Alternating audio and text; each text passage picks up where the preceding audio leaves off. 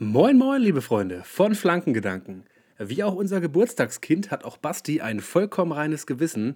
Der berühmte Trainereffekt greift scheinbar nicht immer. Und keine Angst, liebe Zuhörer, wir treffen heute mit Sicherheit mehr als eure Schuhseiten und Knöchel. Los geht's!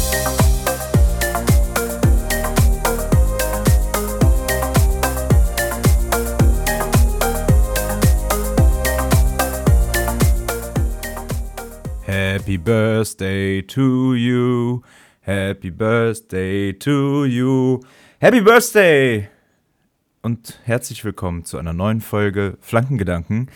Nicht etwa wir haben Geburtstag, äh, sondern ein großer Mann des deutschen Sports. Christoph Daum ist gestern 70 Jahre alt geworden, meine Damen und Herren. Und damit herzlich willkommen zu einer neuen Folge Flankengedanken. Es ist bei uns gerade Mittwochabend. Ihr hört diese Folge hoffentlich gleich Donnerstagmorgen. Und äh, ich begrüße einen großen Mann dieses Podcasts, Damian. Herzlich willkommen. Moin, der nicht mal halb so alt ist wie Christoph Daum übrigens. 70 ist der schon. Ja, das Schwede. stimmt. Das sieht man dir auch an. Also, dass du das, nicht mal halb also, so alt ich, bist. Dass ich nicht mal halb so alt bin. Ja, das, das finde ich gut. Ich, ich wollte es positiv wieder, formulieren. Ja, ich habe gerade wieder äh, Ärger, Ärger für meinen Bart gekriegt. Da muss ich den Leuten immer erstmal erklären, dass ah. ich das so mag. Aus deinem privaten Umfeld oder, oder wer, ja, wer, schon. wer traut sich da was? Ja, schon. Ja, privates Umfeld. Das ja. ist übel. Das ist übel. Ja. ja. Muss man durch, ne? Sprüche gibt's immer. Aber nicht dein Sohn, der hat noch nicht angefangen. Nee, der kann auch immer noch nicht sprechen. Okay, das ist vielleicht auch, auch gar nicht so wird, schlecht. Wird Zeit, dass er erstmal anfängt zu gehen. oh, auch nicht schlecht, auch nicht schlecht. Ja, Damian, ich ich, ich habe mir hier nochmal kurz aufgeschrieben, für alle die, die zuhören und keine Ahnung haben, wer Christoph Daum ist, auch wenn es das junge Publikum fast schon schwierig ist, aber ich habe noch mir aufgeschrieben, er ist 70 Jahre alt geworden, war deutscher Meister mit Stuttgart, dreimal Vizemeister mit Köln und Leverkusen, zweimal mit Köln, nee, nee einmal mit Köln Köln mal Vizemeister gewesen, kann man sich auch nicht mehr so richtig vorstellen. Liebe Grüße an Steffen Baumgart an dieser Stelle, vielleicht schafft das ja wieder. oder anderen Tag her. Ja, mehrmaliger Meister in der Türkei und fast deutscher Nationaltrainer. Und ich glaube, das ist so die, die Story, die wir vielleicht mit Christoph Daum verbinden. Nämlich die, dass er ähm, ja ein, wie du es im Intro gesagt hast, ein reines Gewissen hat. Nee, wie hat er gesagt? Ja, ich habe ein absolut reines Gewissen. Das war so genau. der Wortlaut. Leider kein reines Winter, Blut, glaube ich, ne? Nee, genau. Im Winter hat er ein bisschen viel Schneeflocken. Ja, gesehen. Kinder. Finger weg von den Drogen. Dann wird es auch mit der deutschen Nationaltrainerkarriere etwas. Ähm, an dieser Stelle liebe Grüße an Julian Nagelsmann. Deutsche Nationalmannschaft ist vielleicht ganz, ein ganz guter Einstieg, ne? ganz gutes Thema. Ich habe ähm, schon vor ein paar Wochen ja mal die Empfehlung hier rausgegeben, dass man sich für EM-Tickets bewerben kann. Und mhm. das geht noch, ihr hört die Folge jetzt am Donnerstag, 26. Es geht noch bis heute um 14 Uhr. Also bis Donnerstag, 26. Oktober, 14 Uhr, kann man sich für EM-Tickets nächstes Jahr bewerben. Und ich habe es getan. Und Damian, das ist wild. Das war ein wilder Prozess. Also da musst du ja eigentlich, müssen wir dann heute Abend noch einen Post raushauen, weil es hören ja wahrscheinlich nicht alle bis morgen um 14 Uhr die Folge. Es wäre unfair gegenüber unseren Fans, die von uns Informationen erwarten, die die Folge aber erst morgen Nachmittag hören oder vielleicht sogar Freitag erst und dann denken, boah, eigentlich hätte ich mich ja gern beworben. Auch wenn Basti mich natürlich schon vor drei Wochen darauf hingewiesen hat, aber wir kennen ja alle, äh, ja, wie das ist, gerade Männer. Da hört man was, denkt sich, mache ich bald und dann vergisst man es. Das stimmt. Ich könnte sogar äh, anbieten, äh, per DM nochmal zu erzählen, äh, für welche Spiele ähm, also schreibt mir gerne äh, irgendwie oder schreibt unserem Account, dann schreibe ich nochmal, für welche Spiele ich mich beworben habe. Vielleicht sehen wir uns dann da. Es sind auf jeden Fall einige zusammengekommen, nämlich deren zwölf. Das ist, zwölf? Das ist auf jeden Fall wild gewesen, ja. Dann ist die Wahrscheinlichkeit auch relativ hoch, dass du zu einem fahren darfst, oder? Vor allen Dingen, also wir haben so eine WhatsApp-Gruppe äh, ge gebaut mit, mit elf Leuten. Und alle haben sich auf die gleichen Spiele beworben. Das heißt, wir haben elfmal Bewerbung für zwölf Spiele, jeweils vier Karten. Das ist Pi mal Daumen, sind das ganz schön viele Tickets. Also weit über 400 Tickets, äh, ja. 500 Tickets, wenn wir, wenn wir alle bekommen. Aber das ist ja das Ding, das ist relativ unwahrscheinlich. Die UEFA rechnet mit 12 Millionen äh, Ticket-Anfragen. Und da geht es um einzelne Anfragen von Menschen. Also ich habe eine Anfrage gestellt, zwölf Tickets äh, zwölf Spiele, äh, jeweils vier Tickets, also 48 Tickets. Das heißt, du kannst 12 Millionen im Prinzip mal mindestens mal vier, fünf, sechs Tickets rechnen. Also die Wahrscheinlichkeit, dass dann am Ende was rausfällt, für mich ist relativ gering. Und wenn ja, es so sein sollte, sein. schaue ich mal, wie, wie nah ich mich, wie nah ein Mensch sich der Privatinsolvenzgrenze äh, nähern kann mit, mit solch einem, ja, weiß ich nicht, mit solch einem Verhalten, mit solch einem Ticket. Bestellverhalten. Dann fragst du, fragst du Dirk kurz und dann unterstützt er dich. Genau, dann, dann rufe ich, ruf ich da mal an. Äh, wir lassen natürlich offen, welchen Dirk, aber äh, liebe Grüße gehen raus.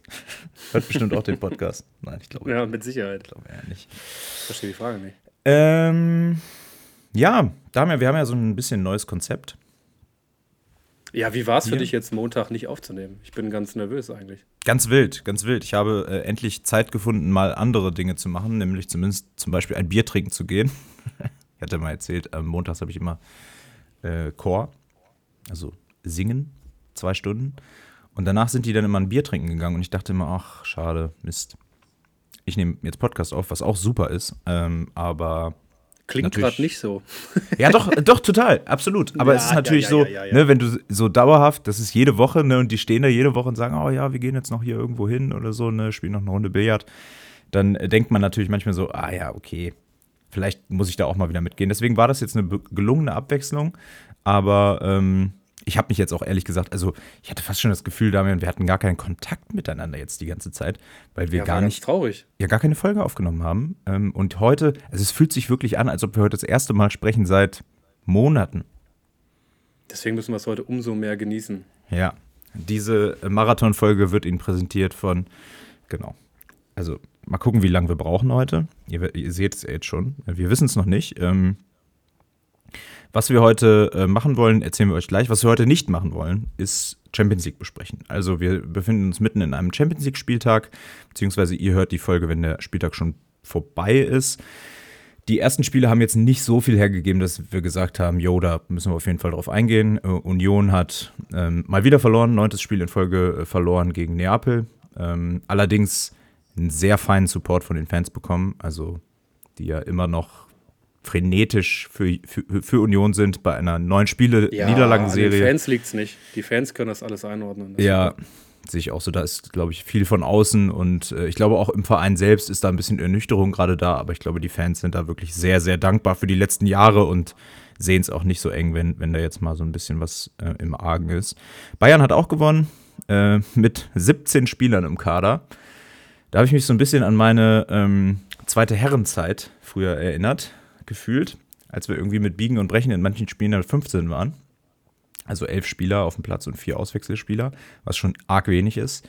Und äh, Bayern ist eine Profimannschaft, die in der Champions League spielt, nach Istanbul fliegt und mit 17 Spielern antritt. Das finde ich schon einigermaßen bemerkenswert und spricht irgendwie dafür, dass Thomas Tuchel in der Sommerpause ja ein bisschen recht hatte, indem er noch ein neues ja. Spielermaterial gefordert hat. Weil das hat ja mindestens nicht besonders gut aus. Ja, das hat mindestens Uli Hoeneß ja dann mal abgewiegelt, ne? Mhm. Tja, der Tegernsee regiert weiterhin. Deswegen äh, heute keine Champions League, aber wir werden natürlich trotzdem auf den letzten Spieltag gucken, weil es sind so viele Dinge passiert. Wir müssen das einfach besprechen. Wir werden aber auch auf den nächsten Spieltag gucken, einen kleinen Ausblick machen. Wir werden uns angucken, wie es um Schalke äh, steht. Neuer Trainer, Damian. Ich bin gespannt, was du sagst zum Wochenende. Mhm. Wir lösen ja gleich mal auf, wie sie gespielt haben. Und ähm, dann haben wir uns noch so ein, ein, zwei Themen rausgegriffen, wo wir gesagt haben, die, da wollen wir gerne noch mal ein bisschen ähm, zu sprechen, äh, die uns beiden wichtig waren. Genau, am Ende äh, hört ihr möglicherweise unsere Tipps für den Spieltag. Ähm, spätestens bei Instagram werdet ihr die dann aber sehen. Wollen wir erstmal mit einem kleinen Feedback starten? Ja, bitte. Ich sehe es schon. Ich freue mich drauf. Ja, der gute Sven hat geschrieben, wir hatten ja die Zweitliga-Folge äh, aufgenommen, das Special. An dieser Stelle, also wir sind ja der, der Community-Podcast und ihr dürft euch uns jederzeit eure Meinung schreiben. Also, wenn ihr irgendwie was denkt, boah, das war scheiße von euch, was ihr da erzählt habt, oder das war richtig gut, oder ich wünsche mir mal das und das, schreibt uns gerne. Wir nehmen das gerne auf, ja. Also, ähm, Sven ist ja nicht das erste Mal jetzt hier äh, dran und erwähnt. Und er nimmt diesen, nimmt Bezug zur zweiten Liga Sonderfolge Schaut gerne mal bei Spotify ein paar Folgen zurück oder bei Apple Podcasts. Die heißt Die beste zweite Liga der Welt. Und äh, da hat er sich so ein bisschen nochmal aus dem Fenster gelehnt, was die, ja, die äh, prominenten Abgänge von Hannover 96 angeht. Und Damian, er hat uns hier eine Mannschaft geschickt, die seiner Meinung nach eine Europa League, zumindest eine Mannschaft wäre, die Richtung Conference League, Europa League schielen könnte, wenn sie so zusammen wäre in ihrer jeweiligen Prime. So, mhm. ich, ich fange mal an. Soll ich mal anfangen? Fang mal an. Zieler im Tor. Mhm, der Weltmeister. Ist ein Weltmeister-Torwart, also nicht so schlecht. Äh, Hübers, Anton, Halstenberg und Köhn in der Abwehr. Da sage ich zumindest mal bei den ersten drei Namen, okay, die spielen alle, die sind alle gehobenes Bundesliganiveau, zumindest Anton und, ähm, und Halstenberg. Hübers spielt ja gerade bei Köln, aber immerhin Stamm, also auch nicht so schlecht. Derek Köhn, muss ich sagen, das sehe ich jetzt nicht so. Und dann, und dann kommt, dann kommt der Rest, der Rest der Mannschaft, der ist, also lieber Sven, das ist ein bisschen wild, weil. Ja, Sechser, Sechser braucht man nicht, um in Europa zu spielen, merke ich. Vor allem sind ja nur Offensive. Also alle, ja, deswegen, ich sage, Sechser brauchst du nicht. San, San Maximin. Ich glaube, der hat ist links, links außen, den stellt er hier ins defensive Mittelfeld. Ich glaube, äh, Sven, das war wohl nicht so gemeint, ne, dass das hier die, die ähm, komplett taktisch aufgestellte Mannschaft ist. Aber dann geht es weiter mit ähm, Bayer, der ja gerade bei Hoffenheim für Furore sorgt. Stindel, auch getroffen am Wochenende. Marvin Duksch spielt bei Bremen. Äh, Füllkrug haben wir, glaube ich, schon oft äh, besprochen. Und José Lu, der war auch mal bei Hannover, ist mittlerweile bei Real Madrid im Sturm. Ja, ja Leute, ob das, wir, jetzt die, ob das jetzt die Europa League-Mannschaft wäre, weiß ich nicht aber mindestens mal äh, besseres Spielermaterial als 96 gerade zur Verfügung hat, zumindest ähm, ja. in weiten Teilen. Ja. Ähm, aber auch Sven hat gesagt, aus, aus seiner Sicht sehr hoch angesetzt und natürlich mit 96 Brille auf. Aber hey, schlechter Kader ist das nicht. Komm, nee, wir versöhnen uns jetzt mal und sagen, wir supporten 96 am nächsten Spieltag. Ach nee. Auf gar keinen Fall supporten wir 96 am nächsten Nein. Spieltag. Denn 96 spielt gegen Schalke am nächsten Spieltag. Genau. Und damit gucken wir mhm. zurück auf den letzten Spieltag, an dem Schalke ja mit einem neuen Trainer aufgetreten ist. Damian, wie ist deine genau. Gefühlslage genau. dazu? Was hat Schalke gemacht? Äh, Scheiße hat Schalke gemacht. Es lief leider nicht besser unter dem neuen Trainer. Ähm, schonungslose Analyse hast du ja aufgeschrieben. Da bin ich voll dabei. Also der Trainer hat im 3-5-2 gespielt, das war zu erwarten, das hat er in seinen ersten Trainingseinheiten spielen lassen, das hat er bei seinem alten Verein spielen lassen, das ist sein Lieblingssystem. Und ich habe ja auch schon gesagt, wenn er ein System hat, dann soll er es auch durchbringen. Und ich bin jetzt der Letzte, der sagt, dass ich mache jetzt an einem Spiel fest, ob der Trainer da gut ist oder nicht. Also den Trainer würde ich jetzt noch null bewerten für dieses Spiel, das verlierst du jetzt halt und hast mal wieder Vollkatastrophe gespielt. Also äh, Karlsruhe hat ja vorher auch, ich glaube, fünf Spiele in Folge nicht gewonnen oder so. Also die waren auch ja. nicht gut drauf. Und dann lässt du dich von Karlsruhe da 3-0 wegschießen. Ähm, war es definitiv die schlechtere Mannschaft, nicht viel Chancen gehabt. Karlsruhe konnte teilweise machen, was sie wollen. Wenn man sich nur die Statistiken anguckt, sieht das sogar so ungefähr ausgeglichen aus, aber die sind komplett falsch. Wenn man das Spiel gesehen hat, hat man gesehen, Schalke war komplett unterlegen, komplett überfordert. Ja. Wie gesagt, Karlsruhe konnte teilweise machen, was sie wollen es war einfach nur traurig anzugucken. Du hast das Gefühl gehabt, Schalke ist einfach nicht auf dem Platz. Du hast das Gefühl, also das hat der, der Trainer hat im äh, Nachhinein auch gesagt, ich bin kein Trainer, der laut wird, aber in der Halbzeit wurde er richtig laut, weil er seinen Spielern vorgeworfen hat, keinen Bock zu haben. Mhm. Und genauso hat es auch gewirkt. Es wirkt gerade nicht so, als wenn die Mannschaft ja, überhaupt will. So, es wirkt gerade, als wenn die Mannschaft gar nicht will. Als wenn da vielleicht auch einzelne Spieler dabei sind, als wenn es vielleicht Grüppchen sind. Ich weiß nicht, was das Problem ist. Auf jeden Fall ist es gerade kein Team. Das merkt man, weil sich auch immer wieder Leute in den Vordergrund stellen. Ja. Ähm, obwohl das Team im Vordergrund stehen sollte. Jetzt hat Baumgartel schon wieder ein Interview gegeben, äh, auch wieder gemeckert. Ähm, nicht über den Trainer, aber so generell über die Mannschaft. Die Mannschaft wurde nach dem Spiel in den Fanblock zitiert, hat sich dem auch gestellt. Und die Fans haben gesagt, bis hierhin und nicht weiter. Ja es gibt keinen Support mehr, bis ja. die Fans merken, dass sich innerhalb der Mannschaft was tut. Und die Fans haben das ganz klar signalisiert, du musst nicht gewinnen. Es geht nicht darum zu gewinnen, aber es geht darum, wie du verlierst, wenn du verlierst. Und momentan ist es so, wie gesagt, das ist das Schlimmste. Es wirkt so, als wenn die Schalker gar keinen Bock hätten. Ja. So nicht, nicht mal, als wenn sie nicht gut genug wären oder als wenn sie irgendwie schon, schon aufgegeben hätten, sondern nein, als, also es wirkt, als wenn sie einfach keine Lust hätten, teilweise. Ja.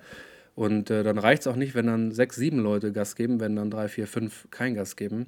Jetzt muss man sagen, äh, äh Karel Gar äh, Gerards, Gerards, Gerards hat sieben neue ähm, Spieler ins Team gebracht, also ziemliche Umstellung. Davon äh, einer, Ralf Fährmann, kommt zurück nach fünfmonatige Verletzungspause, also ein Spieler, der schon sehr lange auf Schalke ist.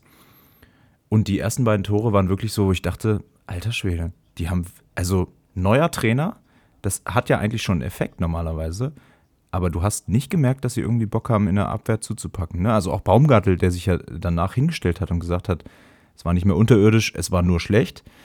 Ähm, der hat, also der sah in beiden Situationen nicht gut aus. Beim 1-0 äh, kommt er ein bisschen zu spät gegen, ich glaube, es ist Stindel, ne, der dann den Ball äh, annimmt mhm. und das Tor macht. Und beim 2-0 kommt er auch zu spät. Also, ah, da muss noch was passieren. Ja, wie gesagt, ich mache dem Trainer da jetzt gar keinen Vorwurf. Nach einem Spiel kann, und nicht viel Vorbereitungszeit kannst du da nicht viel sagen. Was ich jetzt nicht verstanden habe, Hüb Stevens hat, boah, ich weiß nicht, ob er das Interview dann Sonntag gegeben hat oder Montag äh, ein Interview gegeben über so ein paar Sachen, aber unter anderem eben auch zum Trainer. Und hat er sowas gesagt wie, ja, ich kenne den Trainer nicht, aber ich verstehe jetzt auch nicht, warum der gewechselt wurde. Ich hätte mir gewünscht, dass Reis bleibt. Und man sieht ja jetzt auch noch keinen Effekt. So in die Richtung ging das so äh, sinngemäß. Mhm. Wo ich sage, ja, ey, du bist genauso, du warst auch Trainer und ich liebe Stevens, ne, nicht falsch verstehen. Ja. Aber nach einem Spiel rede ich doch nicht schlecht über den Trainer, wenn ich eigentlich pro die Mannschaft bin. Also wenn ich, er ist ja pro Schalke. So, dann versuche ich doch irgendwie warme Worte zu finden, gerade als so eine Vereinslegende wie Stevens sie ja nun mal ist, und heiße den Trainer willkommen und sage, ne, viel Erfolg ja. und du machst das schon. Ähm, weiß ich nicht, was er da hatte oder ob das dann vielleicht auch aus dem Kontext zitiert war.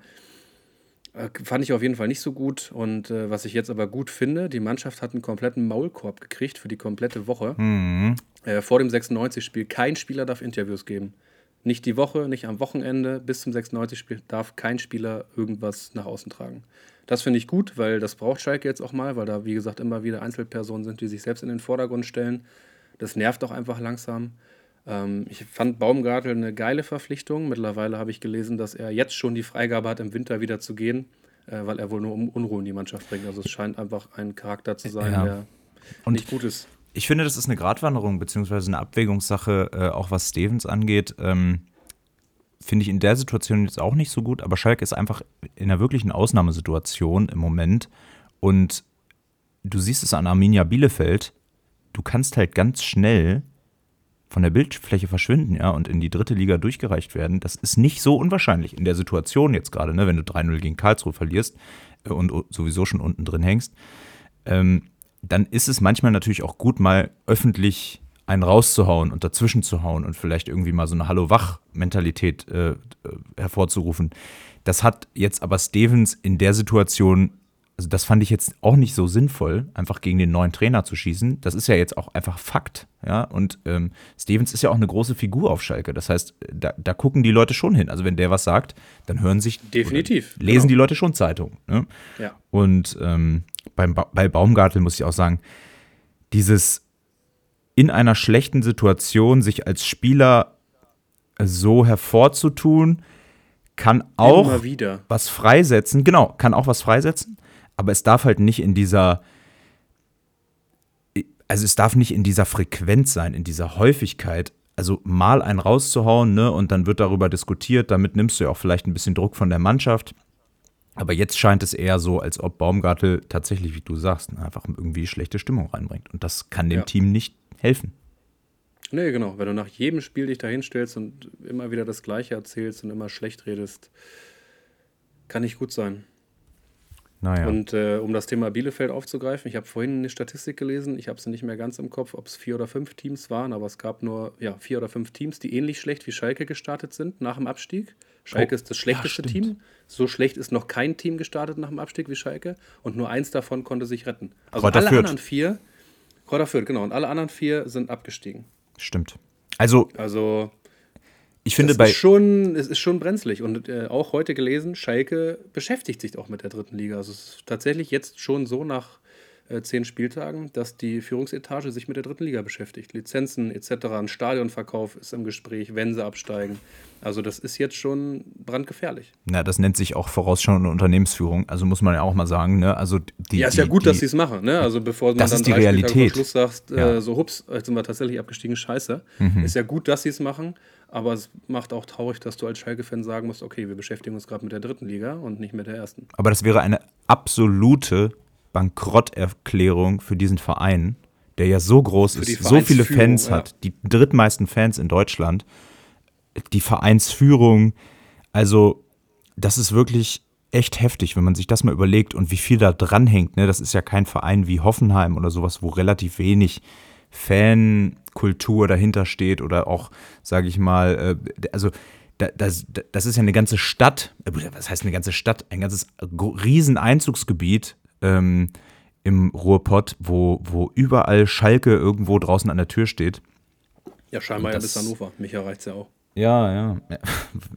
Wie auch immer das passieren konnte. Aber gut, Dortmund mhm. äh, ist bei mir auch mit eingezogen. Schalke auf jeden Fall am Samstag 13 Uhr gegen Hannover 96. Ähm, mhm. Wirst du es gucken? Äh, ich, also ich hoffe, ich räume Samstag meinen Keller aus, aber ich hoffe, dass ich um 13 Uhr vor dem Fernseher sitze. Sehr gut. Ich freue mich. Ich werde mal immer mal wieder anrufen und fragen, ob es noch irgendwie noch alles heile ist im Haus. Mhm. Äh, kann ja in zwei Richtungen dann ausschlagen, ne? In positiv oder auch negativ. Mal gucken, wie es läuft. Wollen wir uns von der zweiten Liga gedanklich ein bisschen entfernen und Richtung bitte, bitte. erste Liga starten, weil da war ja am Wochenende mhm. richtig was drin. Da war ja richtig Feuer drin. Und wir starten gleich mit einer Aktion, also mit einer Kategorie, die wir haben, und zwar hüfthoch weggegrätscht. Und nicht, nie hat es so gut gepasst wie in diesem Moment. Und wir müssen darüber sprechen, was da passiert ist im Spiel Freiburg gegen Bochum und vor allen Dingen, was anschließend passiert ist in den Studios von Sky. Es war teilweise für mich so ein bisschen wie eine Soap. Das war super lustig. Das also wirklich das, lustig. was bei Sky passiert ist, war mega lustig. Ich habe dir die Hammer noch nie so positiv empfunden wie in diesem Augenblick. Positiv im Sinne von, also, dass du ihn sympathisch fandst.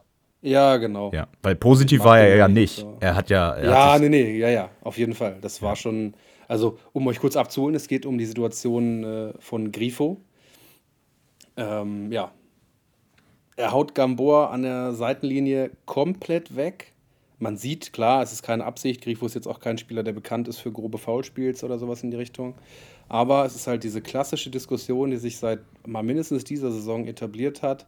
Er trifft halt den Fuß oberhalb des Schuhs am Knöchel und das ist heute glatt rot. Also das ist mit ja. glatt rot zu bewerten, gerade in der Intensität, in der es passiert. Also Grifo macht ja eine eingesprungene Grätsche, will zum Ball, ne? aber trotzdem, er trifft ihn halt volle Granate. Und damit beginnt quasi dann die Soap. Genau, und da müssen wir erstmal ein fettes Ausrufezeichen dran machen, weil ich nicht verstehe, wie diese Diskussion sich überhaupt entspinnen konnte. Wie überhaupt dieser Schiedsrichter, der ja Unterstützung von VAR hat, in dieser Situation kein Rot geben kann. Also diese minimale, also diese, diese, diese Idee, diese, die man dann haben kann, auf dem Platz und auch im Kölner Keller, den nicht vom Platz zu stellen, finde ich, das finde ich sagenhaft, dass das passiert. Also ja. unfassbar. Und ja, dann hast du. Er hat sich das auch nicht angeguckt, ne? Also er hat sich nicht angeguckt. Ja, und da, da muss ich sagen, also das geht einfach nicht. Das geht einfach nicht. Du nimmst da einfach die äh, Verletzung des Gegners fahrlässig in Kauf. Keine Absicht, aber Absicht ist natürlich in dieser Form einfach keine, kein, keine Bewertungsgrundlage. Also, nee, nee. Das Grifo selbst sagt Rolle. ja nach dem Spiel, ich hätte mich über Rot absolut nicht beschweren dürfen. So ist also es. Also Grifo selbst sieht es ja ein. So ist Wenn du es. dir das anguckst, dann kommst du auch zu keinem anderen Schluss. Deswegen, so einem Schiri kann man nicht immer einen Vorwurf machen, das verstehe ich auch. Das ist halt schnell, das geht fix. Du siehst nicht ganz genau, trifft er jetzt den Fuß, trifft er vielleicht sogar ein Stück den Ball. Also in der Situation jetzt nicht, aber wo trifft er ihn genau, ist schwierig zu sehen, verstehe ich. Aber spätestens der VAR muss es sehen. Es geht ja. gar nicht anders. Der muss es sehen und muss sagen, guckst dir, guckst dir zur Not nochmal an, aber das ist halt rot. Ja, und an der Stelle muss ich nochmal sagen, wir waren am Freitag beim Handball, da war gerade Aktionsspieltag für, fürs Schiedsrichterwesen und das ist nicht nur im Handball so, das ist auch im Fußball so. Schiedsrichter sind einfach die ärmsten Würstchen. Schiedsrichter, Schiedsrichterinnen, egal. Das ist immer ein Job. Wenn du dich damals an unsere Spieler erinnerst, 22 Spieler auf dem Platz, nochmal 40 Leute um den Platz rum auf, auf, unserer, auf unserem Niveau alle gegen eine Person. Der Schiri, der, der kann ja gar nichts richtig machen. Und das ist im Stadion nochmal, das potenziert sich ja nochmal hoch, auch wenn da ein bisschen Apparat dahinter steht. Aber wenn du da 40.000 Fans gegen dich hast oder sowas, dann, dann ist das schon eine Extremsituation. Deswegen an dieser Stelle kein Schiri-Bashing. Aber wir müssen Richtung VAR gucken. Und wir müssen vor allen Dingen, also wir müssen Richtung Sky gucken. Sky, der Sender, der die Samstagskonferenz überträgt und die Einzelspiele. Ähm, jetzt kommt hier wieder der Daumen auf dem Display, sehr witzig. Und äh, Sky hat ja diese Angewohnheit, immer noch mal Experten dazu zu holen. Ne? Und in diesem Fall haben sie jetzt Alex Feuerherd dazu geholt. Alex Feuerherd, ein ähm, deutscher Publizist, ein ähm, Podcaster, der ähm, den Podcast Colinas Erben mitbetreibt. Und seit neuestem. Sagen, man, man, man, kennt ihn ja unter Colinas Erben. Also, das wird den Leuten ja was sagen. Genau, äh, ist auch Journalist für, für in, vielen verschiedenen, äh, in vielen verschiedenen Medien, nicht nur Fußball, auch Gesellschaftsthemen. Ähm, und ist seit neuestem Leiter Kommunikation und Medienarbeit der DFB Schiri GmbH. Und an, in dieser Funktion und auch in der Funktion als Podcaster Colinas Erben wurde er dann da dazugeholt und sollte mal aus seiner Sicht sagen, wie er denn die Szene bewertet. Und er hat irgendwie die kleinsten Dinge gefunden, die irgendwie noch dafür sprechen könnten, dass Gelb die richtige Entscheidung war. Ich, in keiner Welt kann ich die verstehen. Ging es dir nee. ähnlich?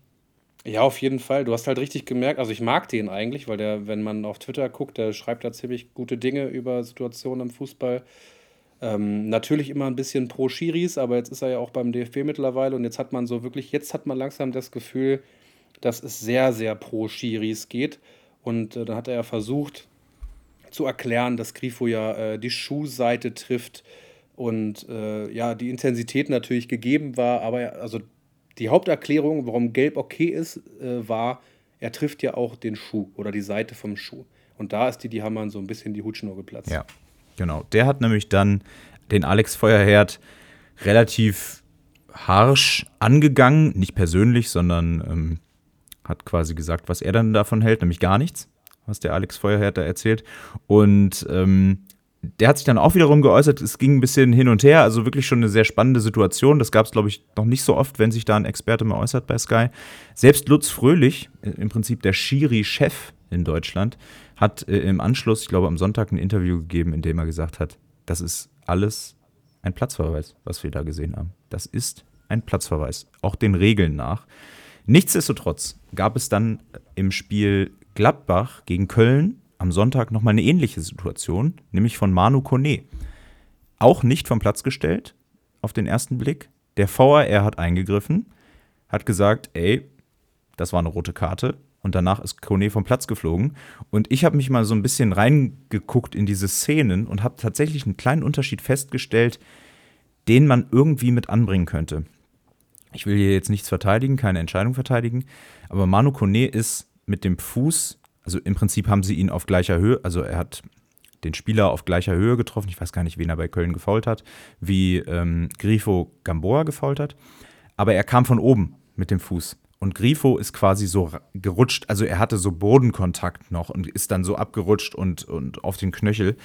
Also es im, im Grunde genommen, vor allen Dingen in der Realsituation, in der, in der Spielgeschwindigkeit, kaum zu erkennen, dass da ein Unterschied sein sollte. Deswegen ist das auch einfach beides eine rote Karte, weil beides ist wirklich sehr, sehr gefährlich. Wenn du mit einer offenen Sohle, mit Stollen, auf den Knöchel, der in der Regel nicht geschützt ist bei Fußballern, äh, nicht so wie das Schienbein, wenn du da triffst, dann ist es einfach sehr, sehr gefährlich dann, für die Spieler. Dann weißt du auch, wenn ich mit offener Sohle reingehe, weißt du auch, ich nehme jetzt gerade eine Verletzung in Kauf, weil ich davon ausgehe, dass ich den Ball treffe. So, und wenn ich das nicht mache, dann kann ich wie in dem Fall von Grifo oder Kone ja auch einfach dann, also Kone hat es ja auch schon geahnt und wenn ich als Zuschauer so eine Situation sehe, dann weiß ich ja auch mittlerweile, okay, Schiri hat gelb gegeben, aber das wird auf jeden Fall noch geändert.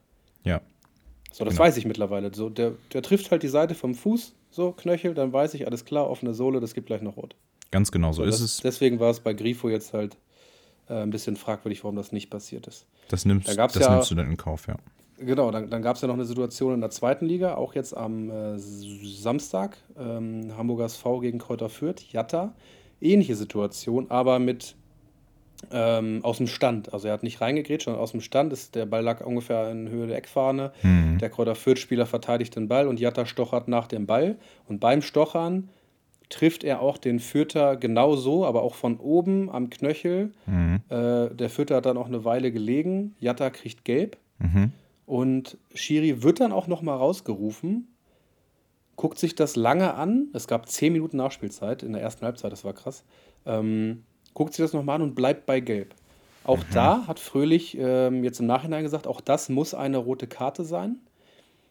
Hier habe ich es aber zumindest in dem Moment, als ich es gesehen habe, verstanden, dass er bei Gelb geblieben ist, weil du hast ganz klar gesehen, der vierte Spieler wirklich just in time in dem Moment, wo Jatta nach diesem Ball stochert, stellt mhm. der Vierter den Fuß dazwischen. Mhm. Also das war ein Sekundenbruchteil.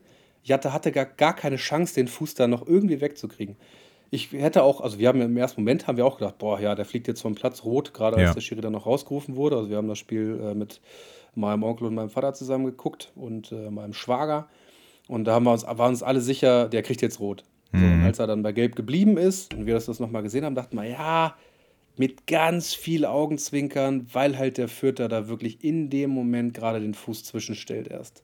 Ja. Aber auch, aber auch hier über Rot beschweren hätte man sich auf gar nee, keinen Fall dürfen. Und ich finde, ähm, wo ich mitgehe, ist diese Diskussion, ist jetzt ein Handspiel ein Handspiel. Es ist sehr situativ und auch, auch in der ersten Liga gab es jetzt wieder so eine Situation bei Bochum, war, es war auch Bochum, die da einen ja. Handelfmeter kriegen, der einfach, ja, wo du denkst, ja, was soll er machen? Schade eigentlich, ja, genau, schade eigentlich.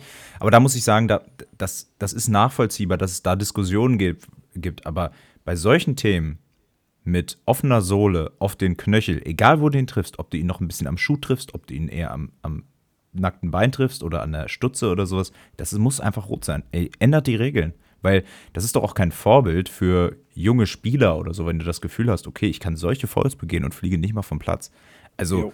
das ist wirklich, da muss, da muss es eine klare Regel für geben. Und ähm, das kann wenigstens mal geschehen. Nichtsdestotrotz müssen wir an der Stelle halt über den VAR sagen, in der Situation mit Grifo muss er eingreifen und muss sagen, hey, guck es dir an. Du kannst dann immer noch entscheiden, aber guck es dir an. Genau. Weil das ist keine klare Situation.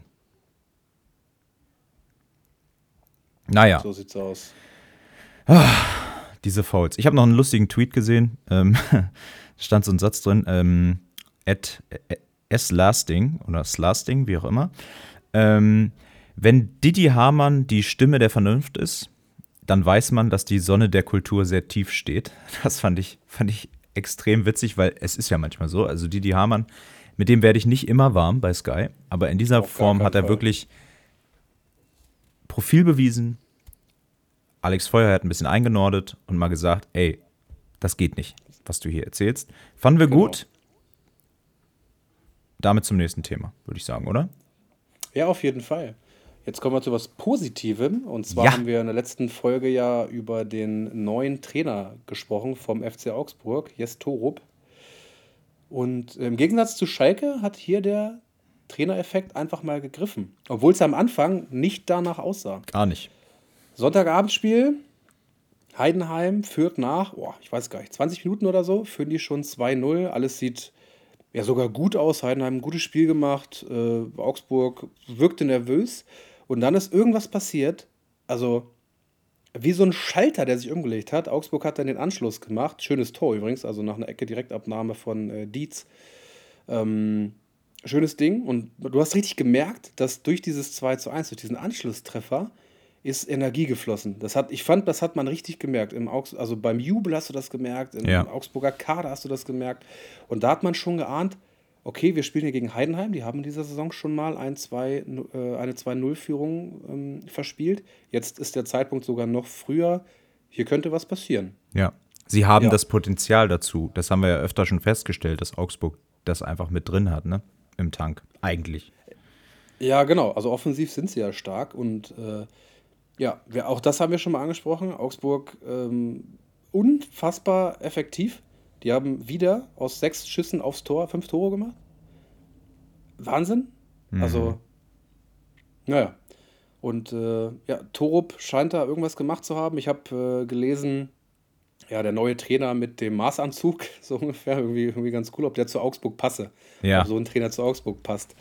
Äh, ja, bis jetzt ja, gut, war jetzt ein Spiel, aber er hat auch gleich was verändert. Also er hat auch nach dem Spiel gesagt, ja, ich will einen anderen Weg gehen. Also ich möchte nicht das, was Maaßen gemacht hat, möchte ich nicht weitermachen. Ich gehe einen anderen Weg und ich hoffe, dass der erfolgreich wird. Klare Worte. Er hat gleich äh, umgestellt von Dreierkette auf Viererkette. Ja. Das war, das, ähm, das, war, das war deutlich auch zu sehen. Ne? Und er geht mit vier neuen Spielern in, ins Spiel. Ähm, das heißt, er, er setzt da wirklich ein Zeichen und nicht so nach dem Motto weiter so. Genau, einfach definitiv Änderungen und auch was er vorher angesprochen hatte in Interviews, er möchte der Mannschaft zunächst einmal Halt geben, Selbstvertrauen schenken. Ähm, ja, hat scheinbar geklappt. Es, es lässt sich irgendwie schwer zu 100% sagen, weil sie haben halt 2-0 hinten gelegen. Deswegen kann man jetzt nicht sagen, okay, die Mannschaft ist gefestigt, die Mannschaft ist ultra selbstbewusst. Aber es hat auf jeden Fall spätestens nach dem 1-2 war Augsburg die klar bessere Mannschaft. Und man hat, wie gesagt, ja. in der Mannschaft gemerkt, die haben hier Bock, das Ding noch zu gewinnen. Ja, und äh, was mir aufgefallen ist, äh, mal auf die, um auf die andere äh, Seite zu gucken, also Beste und äh, Kleindienst machen die ersten beiden Tore. Kleindienst 1-0, Beste 2-0.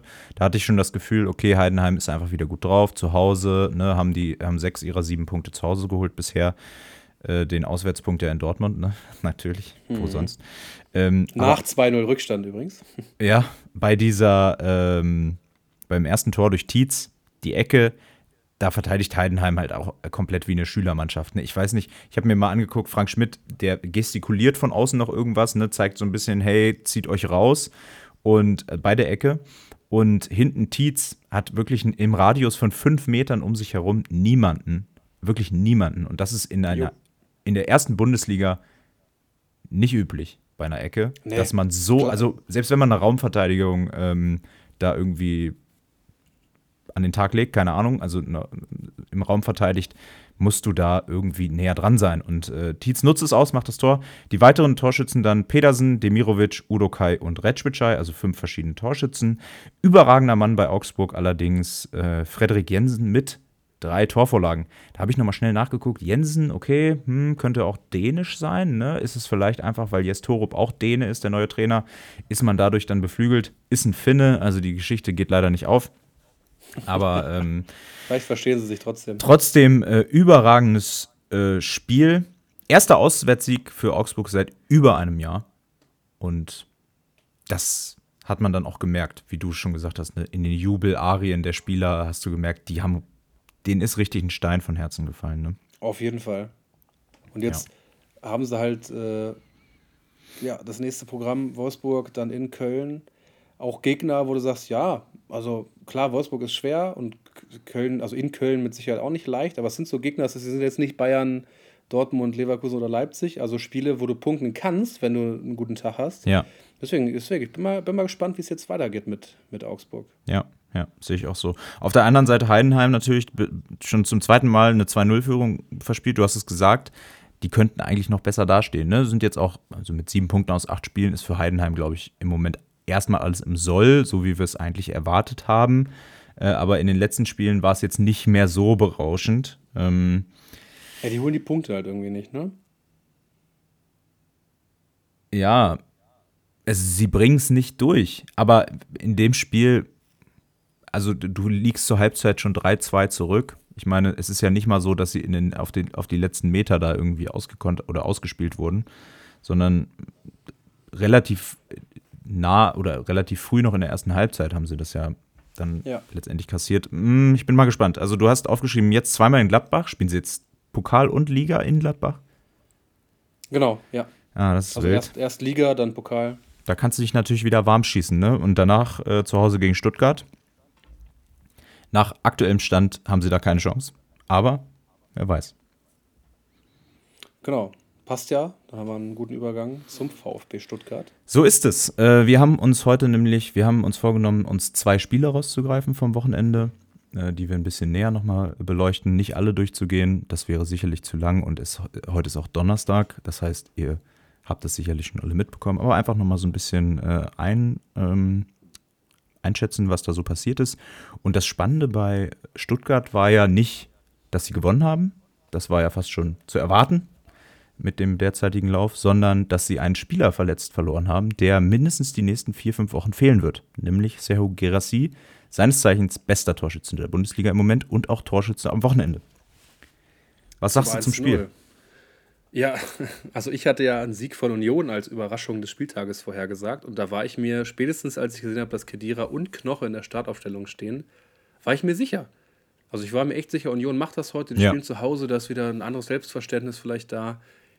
Ja, am Ende wieder enttäuscht worden. Also Union jetzt mit der Niederlage gestern gegen Neapel die neunte Niederlage in Serie. Also nicht mal sieglos Serie, sondern Niederlagenserie. Das ist schon heftig. Und in welchem Stil auch teilweise, ne? Also, das ist Ja, schon. also schon unglücklich, gerade in, der, gerade in der Champions League eher unglücklich, die Niederlagen, in der Bundesliga aber auch viel, wo du sagst, ja, ihr seid auch einfach wirklich die schlechtere Mannschaft. Klar verdient. gewesen. Ja, finde ich auch. So.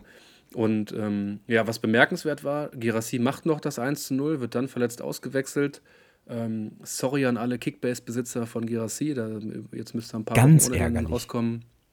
Ähm, ich sag mal, wahrscheinlich fällt er bis zur Länderspielpause aus, vielleicht das letzte Spiel vor der Länderspielpause noch da.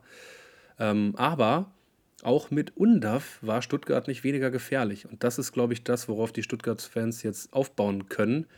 Es wird jetzt anders gespielt, das ist klar. Gerassi ist noch, noch viel mehr Zielspieler als Undav.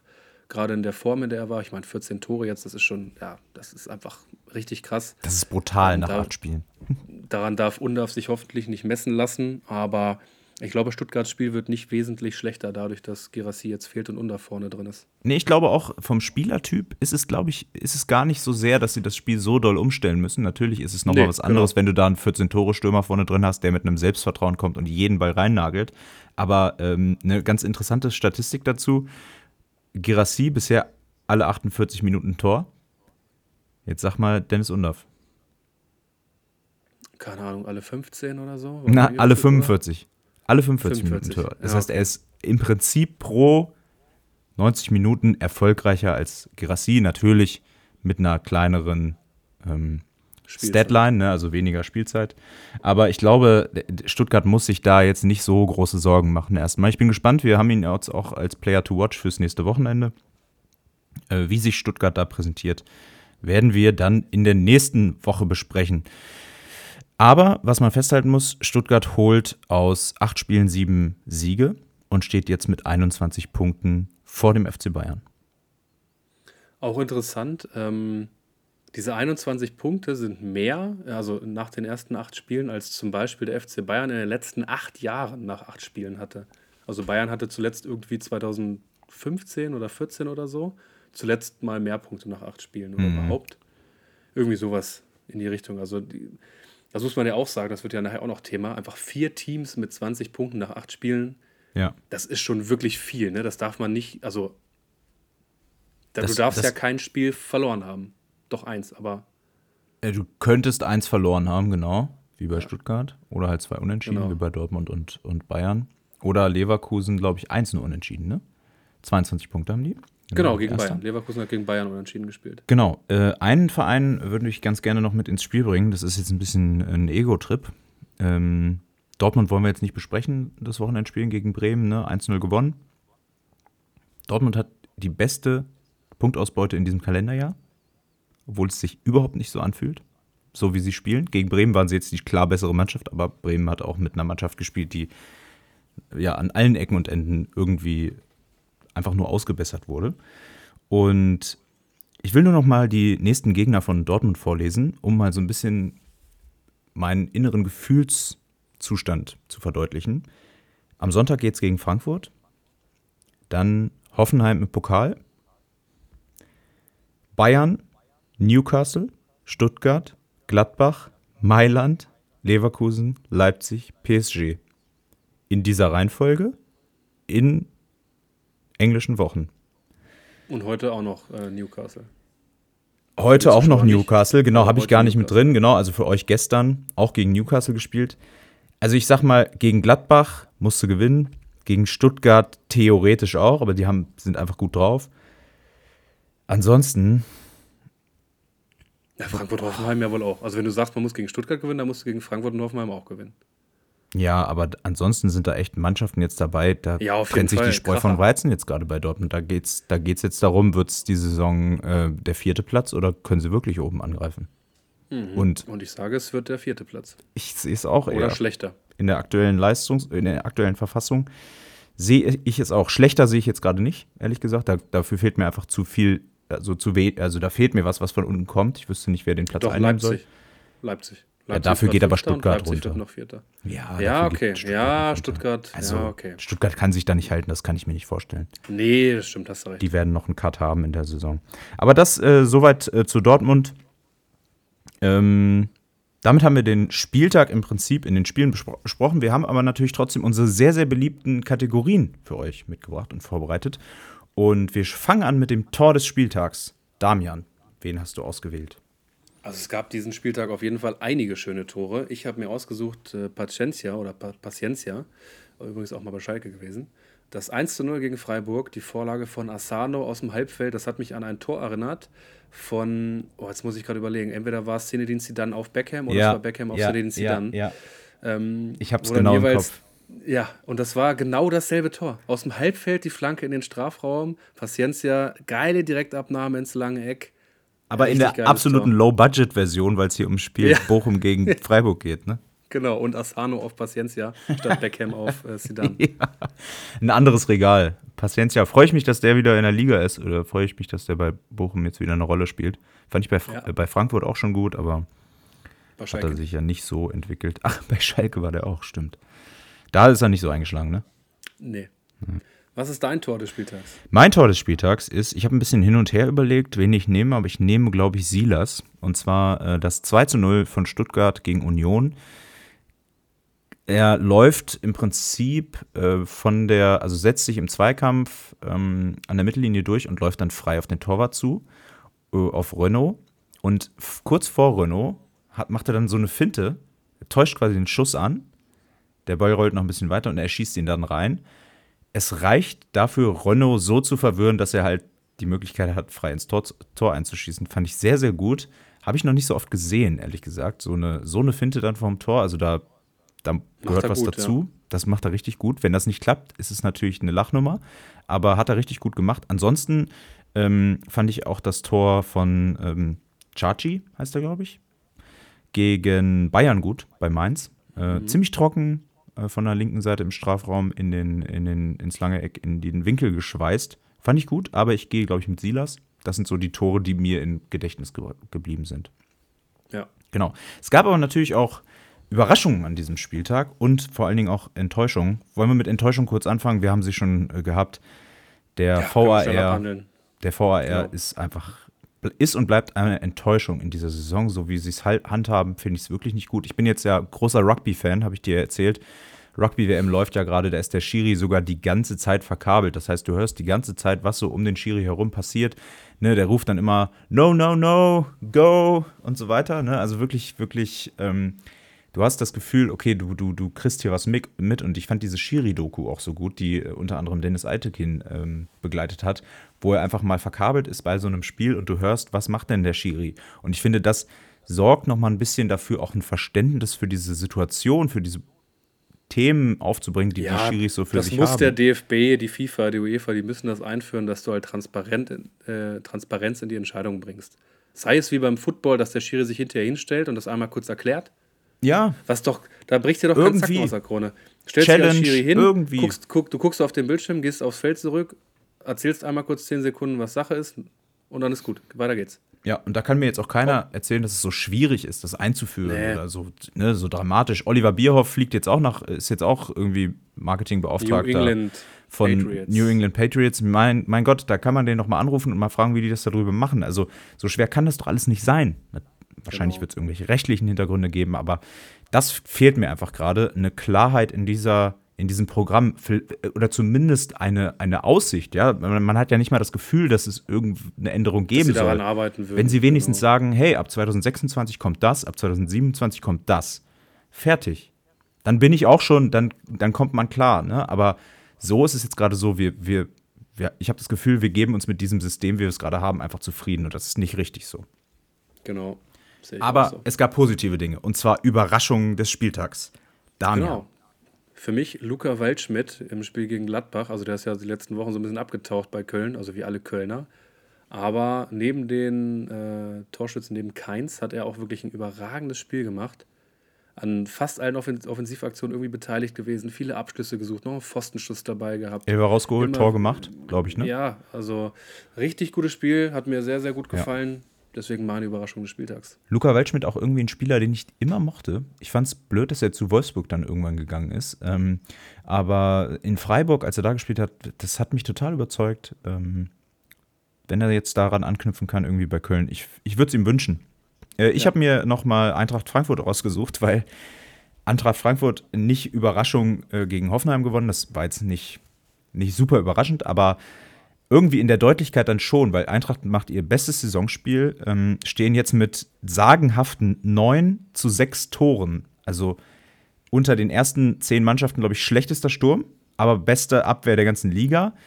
Und 13 Punkte nach acht Spielen auf, auf Rang 7 und dürfen sich, brauchen sich nicht verstecken, hatten jetzt wirklich eine gute Leistung, äh, offensiv richtig was gezeigt. Defensiv stehen sie sowieso sehr stabil. Deswegen bin ich auch gespannt auf das Spiel gegen Dortmund jetzt am Wochenende, am Sonntag und sehe es auch nicht so deutlich. Also, dass sie da nee, gewinnen müssen. Die haben ja auch, ne? die haben ja auch viel abgekriegt von uns auch und auch von allen Seiten, die Frankfurter. Aber genau das, was wir immer gesagt haben, die Abwehr ist ja aktuell das Prunkstück. Und die sticht momentan. Jetzt haben sie auch mal drei Tore gemacht, endlich mal gegen Hoffenheim. Also auch mal gezeigt, dass offensiv auch was gehen kann ja, mal gucken gegen Dortmund. Ich würde es denen gönnen. Ja, so ist es. Wir haben äh, unsere beliebte Kategorie Zahl der Woche auch dabei und da hat Damian was für euch vorbereitet. Ja, diese Woche ist es eine relativ kleine Zahl, nämlich die 2. Hatten wir noch nicht. Denn, nee, glaube ich auch nicht. Denn zum ersten Mal überhaupt in der Bundesliga-Geschichte gab es den Fall, dass in einem Spiel die Torhüter beider Mannschaften eine Torvorlage gemacht haben einmal Gral, beziehungsweise nein, erstmal Baumann von Hoffenheim, Hoffenheim? auf mhm. Bayer und danach äh, Gral von Frankfurt, der für den verletzten Trapp kurz vor Spielbeginn eingesprungen ist. Also Trapp hat beim Warmmachen dann doch gesagt, mein Rücken, äh, es funktioniert nicht. Ja. Äh, Gral mit der Torvorlage auf Mamouche war es, glaube ich, bei Frankfurt. Ja, stimmt. Mamouche, der dann auch das Tor gemacht hat. Genau, sonst wäre es ja keine Torvorlage gewesen. So, so ist es also Zahl der Woche 2. Danke dir. Ähm, Zauberfüße und lange Gräten haben wir uns für einen Spieler entschieden, wo wir, wo wir, glaube ich, beide sofort gesagt haben, das passt. Es ist der Leverkusener Jeremy Frimpong. Einfach Wahnsinnsspiel gemacht. Ein Tor, eine Vorlage, immer an allem beteiligt, was Leverkusen irgendwie offensiv gemacht hat vor, ich glaube, zwei Wochen äh, beim Spiel habe ich noch gedacht, okay, es geht sehr, sehr viel über Grimaldo jetzt gerade, über die linke Seite, was ja auch zeigt, Leverkusen kann die Spiele über beide Seiten bestreiten und wenn sie merken, eine Seite funktioniert besser als die andere, ja, dann war es in dem Fall jetzt einfach Frimpong, der noch ein, zwei Tore hätte mehr machen können, ein Abseitstor hat er noch gemacht, ein 100%er verschossen. Ja. Ja. Wir reden im Moment Spieler des Spieltags. Ja, auf jeden Fall. Wir reden im Moment viel von äh, bei Leverkusen von Chaka, von Boniface, Königstransfers. Für mich Grimaldo absoluter Königstransfer, weil er halt dafür sorgt, dass Leverkusen weniger ausrechnungsfähig ist, weil er halt auf der anderen Seite Alarm macht. Und diese beiden Außenverteidiger, die sorgen gerade für mich, also das ist für mich gerade der Key für Leverkusens Erfolg, weil die so dynamisch, so gut sind auf Außen. Äh, Frimpong hat in dieser Saison drei Tore, fünf Vorlagen. Grimaldo auch schon drei Tore und mindestens zwei Vorlagen. Also wirklich so, so gut. Und wenn ich mir dann Dortmund angucke, mit Wolf und Riasson und Benzebaini auf Außen, dann ist das ein absoluter Leistungsabfall und für mich der Unterschied gerade, warum Leverkusen so stabil dasteht und man bei Dortmund das Gefühl hat, dass es auch immer ein bisschen in die andere Richtung kippen könnte. Jo. Also wirklich überragend. Jeremy Frimpong, super Typ. Tor und Tratsch, auch eine Kategorie von uns. Da nehmen wir Didi Hamann, das ist der Didi Man. Das ist diese Geschichte, haben wir am Anfang aufgerollt, der im Prinzip in zwei verschiedenen Kategorien, nämlich einmal Tor und Tratsch und Hüfthoch weggegrätscht, haben wir die beiden dann. Und dann gehen wir zu Players to Watch. Und Damian, du hast dir Franck Honorar ausgesucht von Mönchengladbach. Genau. Wie alle Gladbacher kein wirklich gutes Spiel gemacht. 6 von 15 Pässen angekommen, 16 Ballverluste, ja, alle Gladbacher irgendwie nicht so das Gelbe vom Ei gewesen. Derby-Niederlage? Äh, ja, Derby-Niederlage. Er schlägt fast alle Standards. Ähm, macht dann am Ende trotz, trotzdem die Torvorlage zum 1-1. Äh, die Ecke auf Elvedi. Ja, er hat mir nicht so besonders gut gefallen, auch wenn man sagen musste, ja, also ich sag mal, technisch wirkt er sehr gut. Kann jetzt auch daran gelegen haben, dass Gladbach sowieso einfach keinen guten Tag hatte. Die haben sich gefühlt, also die Kölner waren ja total euphorisch. Also Äh, ich will nicht wissen, was die vom Coach wieder eingeimpft bekommen haben. Die hatten ja, die, ja, die hatten ja richtig Bock. Erster Saisonsieg auch für Köln. Komplett Bock, ja. Deswegen äh, Honorar ein bisschen untergegangen, hat keinen besonders guten Eindruck auf mich gemacht, auch wenn man gesehen hat, dass die technischen Fähigkeiten auf jeden Fall da sind, bessere Spiele abzuliefern. Ja, Gladbach bleibt für mich aber einfach eine Mannschaft, wo ich sage, der Kader, der gibt Dinge her. Also wenn du dir Honorar anguckst, wenn du dir weiterhin Player anguckst, ähm, Chwanchara, die Mittelfeldachse, wo Kone jetzt ja, also leider ein paar ausfällt. Leute haben sie auf jeden Fall. Also schon kein schlecht, keine schlechte Mannschaft. Elvedi ja rehabilitiert, äh, auch jetzt ein Tor gemacht. Aber genau. wenn du gegen Köln nicht gewinnst, gegen den Tabellenletzten, glaube ich, Wahnsinn, ne? Einen Punkt bisher geholt. Dann wird das nichts ja, mit dem sechsten Platz. Ja. LG an Hardy. Ich habe mir Niklas Füllkrug ausgesucht, den jetzt Dortmunder, Ex-Bremer und Ex-Hannoveraner und Ex-Nürnberger übrigens. Äh, Habe ich mir nochmal genau angeguckt, wo der denn schon so unterwegs war. Im Spiel gegen Bremen jetzt war er nicht der Drei-Tore-Mann. Ähm, ist auch schwierig. Sie haben nur 1-0 gewonnen und das Tor hat nicht Füllkrug gemacht. Aber er ackert halt unheimlich viel für die Mannschaft und das macht mir Spaß, da zuzusehen. Er ist ein Aktivposten vorne. Er nimmt viel mehr am Spiel teil als ein äh, Aller in den ersten Spielen, wo er noch gestartet ist ein Torschuss nur. Das, da erwarte ich mir vor allen Dingen gegen Bremen, gegen diese dezimierte Mannschaft, ein bisschen mehr von dem, von dem Mittelstürmer. Aber er hat wirklich viel dafür gesorgt, dass andere in Szene äh, gesetzt werden, hat konsequent zwei Leute auf sich gezogen. Das war gut. Was mir auch gef gut gefällt bei Füllkrug im Moment, das habe ich schon öfter gesagt, nach dem Spiel ist er immer einer der ersten am Mikro, ob es bei Dortmund ist oder in der Nationalmannschaft. Und er sagt kluge Dinge, sagt gute Dinge und nimmt damit ein den anderen ein bisschen die Last. Ne? Also so ein Reus und Hummels, die haben sich wesentlich zurückgezogen, was, was so Interviews nach dem Spiel angeht und generell Auftritte in der Öffentlichkeit. Das nimmt Füllkrug gerade gerne an. Ich glaube, der, er freut sich auch über diese Rolle, ne? weil er das jetzt einfach mal ausleben kann, weil er seine Karriere ja, muss man ja wirklich sagen, mit dieser letzten Saison in Bremen ja wirklich nochmal richtig steil nach oben gegangen ist. Ne? Nationalmannschaft äh, EM gespielt, äh, WM gespielt, ähm, EM wird er sicherlich auch spielen jetzt bei Dortmund regelmäßig in der Champions League zu Gast. Also wirklich gute Karriereentscheidung bisher. Für ihn stehen jetzt sehr entscheidende Wochen an aus meiner Sicht, weil er kennt ja dieses zwei Spiele pro Woche Prinzip immer und immer wieder, kennt er ja gar nicht. Also englische Wochen sind für Füllkrug was Neues. Ähm, da bin ich gespannt, wie er damit umgeht. Und ich denke aber auch, er wird immer wieder Pausen bekommen. Dafür hat Dortmund ja einfach noch zwei nominell sehr, sehr gute Stürmer in der Hinterhand mit äh, Aller und Mokoko. Bisher hat er ähm, zwei Tore und eine Vorlage in dieser Saison für Dortmund ähm, erzielt. Die letzten Spiele immer von Anfang an bestritten. Also er ist der un unangefochtene erste Stürmer bei Dortmund gerade. In der Bundesliga bisher 134 Spiele gemacht für Bremen, Dortmund und Hannover. 46 Tore immerhin. Und letztes Jahr in Bremen geteilter Torschützenkönig. Ein Blick auf die Länderspielquote vielleicht noch. Bisher überragend, neun Tore in elf Spielen. Also Füllkrug hat gerade irgendwie die Zeit seines Fußballlebens. Kann man so festhalten. Ja, das auf jeden Fall. Ja, also definitiv, ja, aber für mich immer noch kein Top-Stürmer. Na gut. Bleib ich bei. Ja, also von den Anlagen sehe ich auch Aller eigentlich noch weiter vorne. Aller, aber, also das, das System von Dortmund wird einfach nicht auf Aller zugeschnitten und deswegen liefert Aller nicht. So Aller ist, ist definitiv der bessere Stürmer. 100 Von den Anlagen her auf jeden Fall. So ist es. Damian, bevor wir in den nächsten Spieltag einsteigen, ähm, wir werden es jetzt immer so machen, wir werden einen kleinen Rückblick machen, so wie wir es jetzt gemacht haben. Dann ähm, uns ein, zwei Themen raussuchen. Das ist jetzt aber nichts Großes. Ne? Also wir werden jetzt nicht hier ähm, zwei Stunden groß einsteigen und abhandeln, ein Special draus machen ähm, sondern kleine Themen, die wir uns rausgegriffen haben. Und dann werden wir nochmal auf den neuen Spieltag gucken, auf den, auf den nächsten, also den neunten Spieltag.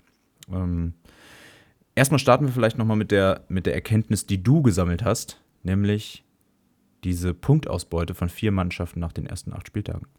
Mhm. Also wir haben es ja vorhin schon mal ganz kurz festgehalten. Es haben jetzt nach vier, äh, nach acht Spieltagen haben vier Teams mindestens 20 Punkte. Leverkusen 22, Stuttgart 21, Bayern und Dortmund meine ich 20 oder Bayern auch 21. Ist ja auch egal, auf jeden Fall haben vier Mannschaften mindestens 20. Ähm, zwischen Platz 9 und Platz 10 sind es dann auch nochmal vier Punkte. Und so teilt sich die Liga momentan in zwei große Blöcke auf, wobei man sagen muss, die ersten vier sind nochmal ein eigener Block. Das sind auch nochmal drei Punkte Abstand zu Leipzig mhm. auf Platz 5. Ähm, wobei ich auch immer noch ja, gut, sage, aber Dortmund, drei Punkte. Dortmund Ja, es ist jetzt nicht die Welt, aber ich sage auch immer noch, Dortmund hat immer noch das Spielplan, den, das Spielplan Glück. Da kommen immer noch die richtigen Bretter. Ja, jetzt. Die harten Wochen. Deswegen, ja, genau, deswegen sage ich auch, dass, dass Dortmund da nicht, nicht äh, ewig bleiben wird. Nichtsdestotrotz, die Frage, haben wir in der Bundesliga jetzt mittlerweile so eine Art Zwei-Klassengesellschaft, also gerade die erste Hälfte und die zweite Hälfte, weil die ja so krass voneinander abgesplittet sind, nach acht Spieltagen schon. Hm. Also es gibt gerade ja kein richtiges Mittelfeld, weil theoretisch kann der Zehnte innerhalb von zwei Spieltagen auf dem Abstiegsplatz landen und der Neunte innerhalb von zwei Spieltagen auf einem Champions League Platz. Ja, stimmt. Also im so Prinzip ungefähr. eine ziemliche Trennung an, an dieser Stelle. Ne? Aber genau. äh, ich würde, also für die Bewertung, wenn du mich jetzt fragst, wäre es mir ehrlich gesagt noch ein bisschen zu früh, so nach acht Spieltagen. Ähm, ich sehe alle, die man vor der Saison erwartet hat, oben plus Stuttgart. Ähm, von daher da habe ich jetzt, dass die jetzt alle so viele Punkte geholt haben, ne, die ersten vier Teams über 20 Punkte, das gab's muss ich sagen. Nie. Ja, das gab es noch nie, aber auf der anderen Seite, wenn wir jetzt das konsequent drei, vier, fünf Saisons hintereinander haben, solche Themen, so wie wir sie in England haben, wo du wirklich sagen kannst, die ersten vier sind immer die ersten vier. Vielleicht, wenn Menu mal wieder einen Ausfall hat oder Chelsea dann nicht, aber sonst eigentlich äh, zuverlässig schon das hast du, finde ich, in Deutschland in, in der Lage äh, gerade nicht. Also, äh, du hast eine Zweiklassengesellschaft, die bezieht sich aber, glaube ich, vor allen Dingen auf Dortmund, Bayern und den Rest. Im Moment noch. Spielerisch in dieser mhm. Saison, Leverkusen über alle Zweifel erhaben, Leipzig äh, genauso. Aber wenn du jetzt mal die letzten zehn Saisons anguckst, dann entsteht schon der Eindruck einer Zweiklassengesellschaft, aber das ist nicht in der Mitte geteilt, sondern eher zwei plus der Rest. Aus meiner Sicht. Na gut. Mhm. Ja, wobei, also was mir jetzt auch aufgefallen ist, ich habe mal so ein bisschen geguckt, klar, wenn die Mannschaften oben so viele Punkte haben, dann haben sie noch nicht viele Punkte liegen lassen. Aber es gab auch noch nicht so viele Überraschungen, also zumindest keine großen, ne? dass nee. man so sagt, da hat jetzt ein kleiner einen großen geschlagen oder einen Unentschieden geholt oder besonders gut gespielt. Das war jetzt, waren jetzt am ehesten, waren das die Spiele dann mit Dortmund-Beteiligung, Bochum ja. und Heidenheim. Leipzig auch äh, gegen Bochum unentschieden. unentschieden. Genau, Leipzig gegen Bochum unentschieden. Und ansonsten wird es schon eng. Stuttgart hat gegen Leipzig verloren, alles klar. Bayern und Leverkusen haben unentschieden gespielt, okay. Ja. Sonst, sonst ist da nicht viel, ne? Also nee, die lassen wenig stimmt. Punkte liegen. Die Mannschaften, die oben stehen, nehmen sich auch eher, also jetzt die, die da drunter kommen, ne? also so Platz 5 bis, bis 9, die nehmen sich auch eher die Punkte gegenseitig weg, ja. als dass sie Punkte gegen Mannschaften verlieren, die unten stehen. Ja. Und da, da muss so. ich auch sagen, ich glaube, das ist weniger Kla Zweiklassengesellschaft, sondern vor allen Dingen eine Konstanz gegen die Teams, die wir auch unten erwartet haben. Aber sind ja auch nicht alle. Ne? Wir haben da Union unten, wir haben Mainz unten, die wir zumindest so schlecht mit Sicherheit ja. nicht erwartet haben. Gladbach. Wir haben Gladbach unten. Also das sind schon mal drei von neun Teams, ne? also ein Drittel, die wir da nicht unten erwartet hätten vor der Saison. Die ja. anderen sechs, ja, doch, die schon. So, deswegen. Ja, stimmt. Also ich bin schon bei dir, ne? Das ist jetzt nicht, das wird jetzt auf lange Sicht nicht so bleiben, aber die neun Teams von unten müssen erstmal diese Lücke wieder schließen, damit wir von einem Bundesliga-Mittelfeld sprechen können. Ja, das stimmt. Also, so, also wir haben momentan, es, es gibt kein Bundesliga-Mittelfeld. So, weil mhm. alle Teams entweder, entweder spielen momentan alle um den Abstieg oder um Europa. Ja, ich denke aber, das wird sich rauskristallisieren. Spätestens äh, nach der Hinrunde werden wir nochmal drauf gucken auf die Tabelle und sehen, Hoffenheim, Wolfsburg, Freiburg, die werden sich da alle irgendwie einpendeln. Stuttgart ja, sehe ich dann irgendwann auch da in der Region. Ähm, mhm.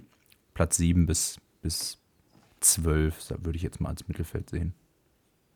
Ja. Stuttgart kann noch bis Platz 12 runter, sagst du? Nein, nein, nicht bis Platz 12. Ach, du, du, würdest das als Mittelfeld betrachten? Das ist meine Range, die ich als Mittelfeld betrachte und wo ich diese Teams, die ich jetzt gerade genannt habe, halt einfach drin sehe.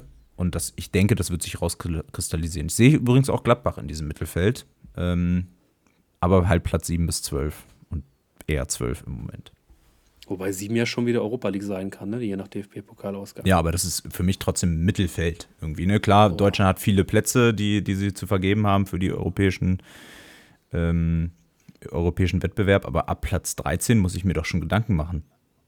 Wenn ja, Platz kommt immer so ein bisschen auf die Punkte an, aber ja. ja, also ich, ich, ich wäre eher so bei 9 bis 12, wäre mein Mittelfeld, Na, gut. bei 8 noch. Ja. Aber ja, so, also das kommt ja grob hin. Okay. okay. Gut, vielen Dank. Mhm. Ähm, das nächste Thema ist mal ein kleiner Exkurs. Und zwar gehen wir, wechseln wir nicht die Sportart, wir wechseln Bisschen aber. schon. Ja, das ist jetzt, äh, das ist jetzt. Äh, bisschen schon, könnte, könnte man vielleicht so sehen. Äh, wir wechseln zur deutschen Frauennationalmannschaft. Ähm, da bis in die letzten Jahre gab es da immer ja diese Kommentare und gibt es, glaube ich, auch immer noch, ähm, dass es eine andere Sportart wäre. Aber ich muss sagen, da hat sich ganz schön was getan. Also ich habe die letzten zwei Turniere jetzt sehr aktiv verfolgt, EM22 und WM23. Und äh, Deutschland hat einmal super abgeschnitten als Zweiter und einmal schlecht als ähm, Dritter in der Gruppe ausgeschieden. Und da ist jetzt aber gerade ein bisschen der Wurm drin. Vor allen Dingen ist gerade ein bisschen unklar, wie da eigentlich die Konstellation angeht, was die Trainerin bzw. den Trainer angeht. Und wir haben gedacht, wir wollen das mal ganz kurz aufrollen, weil nächstes Jahr steht Olympia an und äh, traditionell sind die ähm, Frauennationalmannschaften immer sehr, sehr erpicht auf Olympia. Bei den Männernationalmannschaften steht das ja nicht so hoch im Kurs, vor allen Dingen auch, weil die EM in Deutschland stattfindet dann nächstes Jahr. Aber die Frauen, die haben richtig Bock auf Olympia und wollen sich erstmal qualifizieren und dann natürlich auch eine Rolle spielen. Aber im Moment gibt es da ein bisschen Stunk.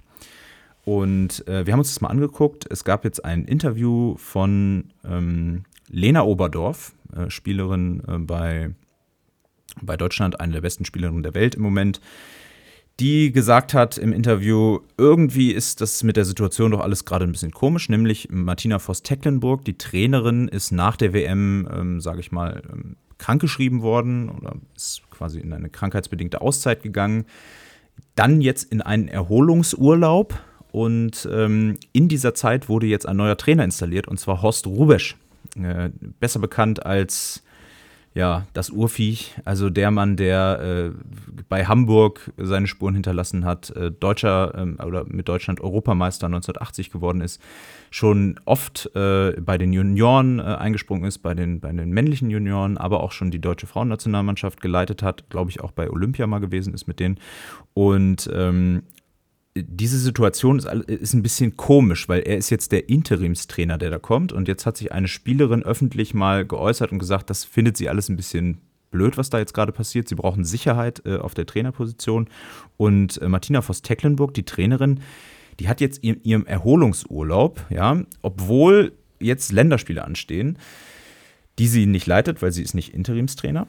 Äh, aber sie hat jetzt zwei öffentliche Vorträge gehalten, äh, so Management-Vorträge das finde ich sehr, sehr komisch, ehrlich gesagt. Also, ne, psychische Gesundheit, da muss man immer drauf achten. In so eine Richtung ging wohl diese Krankheit auch. Man, man weiß da nichts Genaues.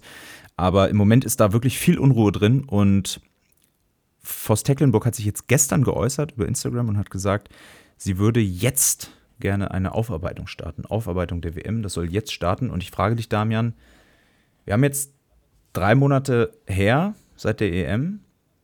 Vier?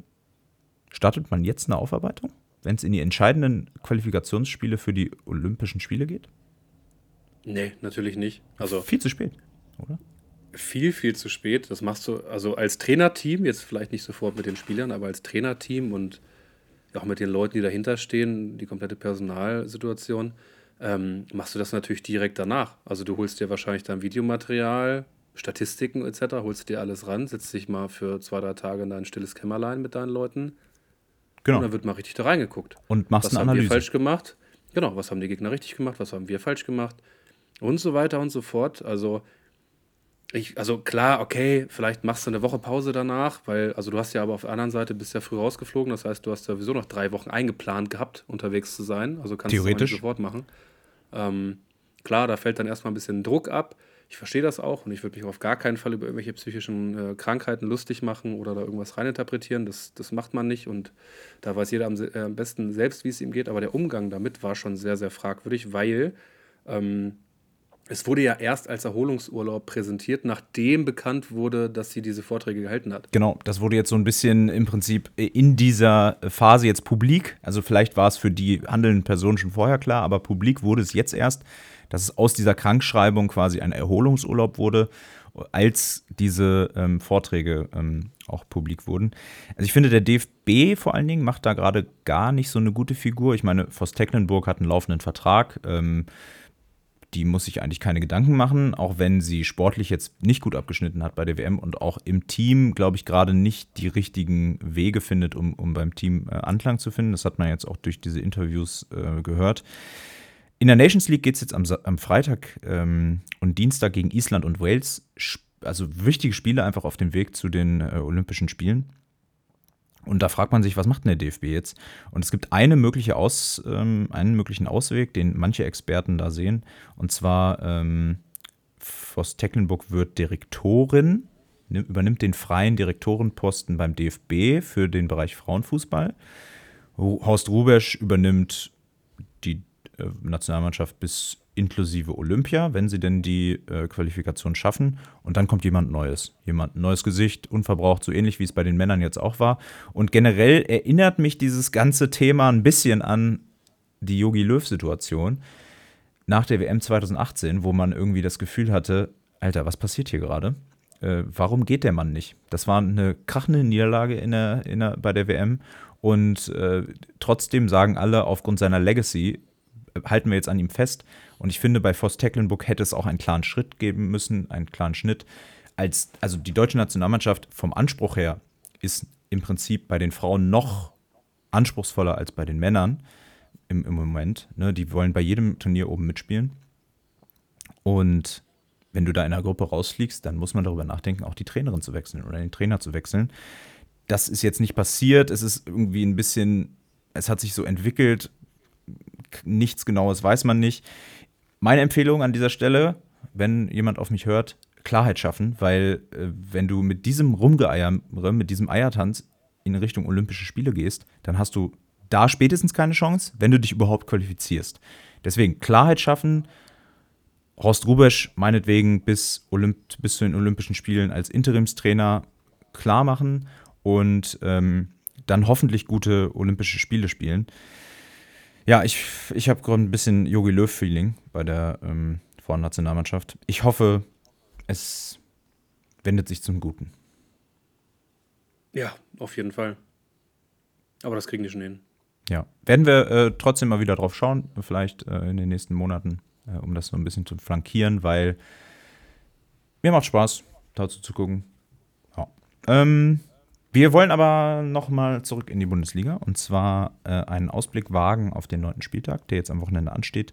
Wir hatten Schalke schon besprochen. Die spielen gegen 96 am Samstag um 13 Uhr. Damian sitzt im Keller, vermutlich, und verfolgt genau. es. Auch Dortmund hatten wir schon besprochen. Spielen gegen das aufstrebende Frankfurt. Aber wahrscheinlich wird es das einzige Team neben Gladbach und Hoffenheim sein in den nächsten fünf Wochen, wo sie annähernd eine Chance haben werden. Deswegen Davon ist auszugehen. müssen da drei Punkte her. so ist es. Auf welche Spiele sollten wir denn achten am Wochenende? Äh, also ich finde Bochum gegen Mainz ganz attraktiv, wenn man es äh, mal als, aus Fansicht sieht. Da spielt nämlich der Letzte gegen den Vorletzten. Also es ist schon so ein kleines Abstiegskampf-Duell, das sogenannte Sechs-Punkte-Spiel.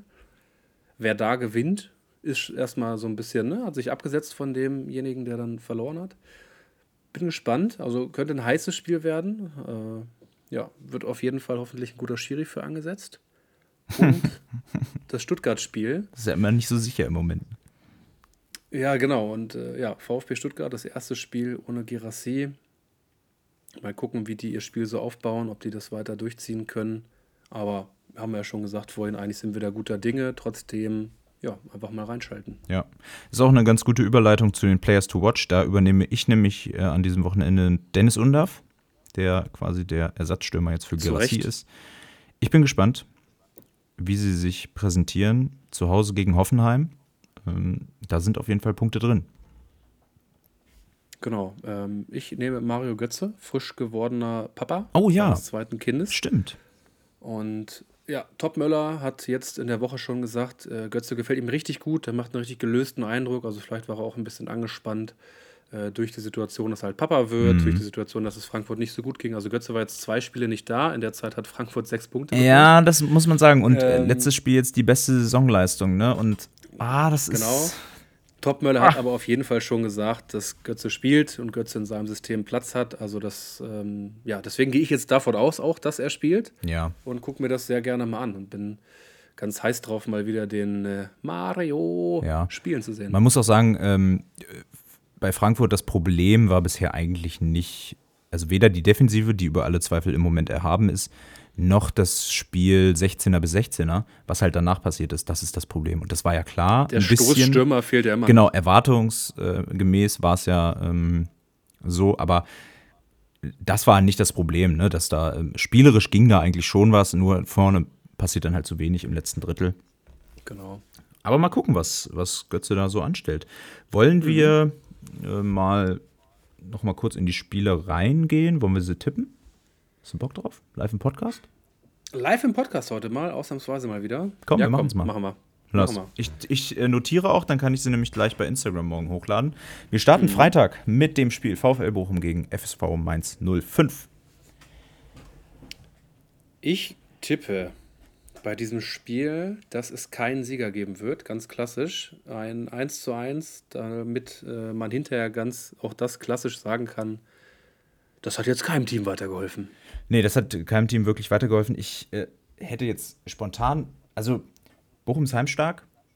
Eigentlich, zumindest heimstark, also Bochum ist zu Hause besser als auswärts. Aber irgendwann muss diese Qualität, die Mainz auch auf der Trainerbank hat, doch durchschlagen in diesem Jahr. Und irgendwann holen sie ihren ersten Sieg. Deswegen gehe ich mit Mainz und sage 1 zu 2. Okay. Am Samstag. Augsburg-Wolfsburg. Augsburg gegen Wolfsburg. Ja. Soll ich anfangen? Mhm. Immer abwechselnd, sonst hast du ja einen Vorteil. Ja, stimmt. Ich kann dann immer nachziehen. Ne? Ähm, mhm. Augsburg ja mit neuem Trainer, mit Rückenwind, jetzt durch das 5-2 gegen Heidenheim. Wolfsburg verloren, wenn auch knapp gegen Leverkusen. Äh, ich sehe grundsätzlich natürlich nominell Wolfsburg im Vorteil. Aber diese neue Trainersituation bei Augsburg ist für mich eine Wundertüte. Deswegen gehe ich mit einem Unentschieden. 2 zu 2. Dann sage ich hier, dass Augsburg gewinnt. 2 zu 1. Ich glaube an den Trainereffekt. Ich glaube, die Stürmer sind gut genug, Wolfsburg zu knacken. Keiner tippt auf Wolfsburg. Na gut. Dann gehen wir weiter zum Spiel Werder Bremen gegen Union Berlin. Schafft es Union oh. Berlin, die Serie abzulegen, Damian? Ganz verrückt. Also, zwei Teams, ja, die einfach gerade nicht gut sind. Ne? Was machen wir denn da? Schafft Union das jetzt? Ja, doch, ich glaube ich glaub weiterhin an Union. Samstag 15.30 Spiel.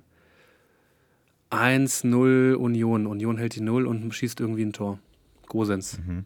Ja, wer sonst? Ich sage sogar 0-2, äh, weil ich Bremen aktuell in der Verfassung nichts, nicht viel zutraue.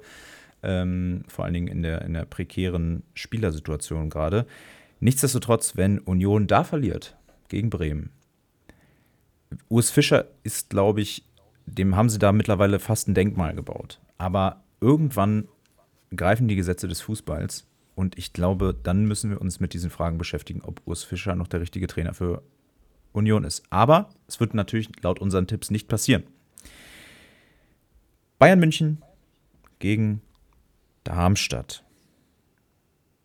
Oh, Damian. Mann, was machen wir da?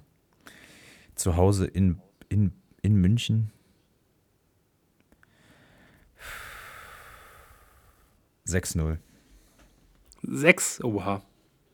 Ich dachte, ich, ich dachte, ich hau jetzt mit fünf mal einen raus. Ich glaube nämlich auch, dass Bayern Bayern braucht mal wieder einen Kantersieg. Ja, er wird kommen. Er wird kommen. Ich glaube, es, es ist Samstag ist es der Fall. Gladbach gegen Heidenheim. Äh, wir glauben ja weiterhin an die Gladbacher. ich auch. Deswegen 2-1 Gladbach. Oh. Ja, mache ich einen Haken dran. 2-1 kann ich gut mitgehen. Stuttgart gegen Hoffenheim ähm, das Baden-Württemberg-Duell. Ich glaube, Stuttgart wird gestoppt. Nicht gänzlich. Ich könnte es mir auch vorstellen. Aber ich, hm. ich, glaube an ein 1 zu 1. Hoffenheim jetzt gegen Frankfurt verloren. Das ist wieder so ein Duell, ne? Da bin ich jetzt mit einem. Oh, was mache ich denn da? Ich habe jetzt schon so oft gegen Stuttgart gesetzt und ist immer wieder, bin immer wieder auf die Schnauze gefallen. Stimmt. Ich mache aber weiter. Ich sage, Hoffenheim gewinnt 2 zu 1. Okay. Er macht weiter. Sehr gut. Ähm, am Samstagabend dann der Höhepunkt des Spieltags, aus Spieleplaner-Sicht zumindest, Leipzig gegen Köln. 3-0. 3-0. Ich sage 3-1, ja. aber sehe ähnlich wenig Chance für Köln in diesem Spiel. Wir springen in den Sonntag und kommen zum schon viel besprochenen Spiel Frankfurt gegen Dortmund. Was sagst du da? Ah, ich fange an? Ach ja, stimmt, ich fange mhm. an. Ähm, ah.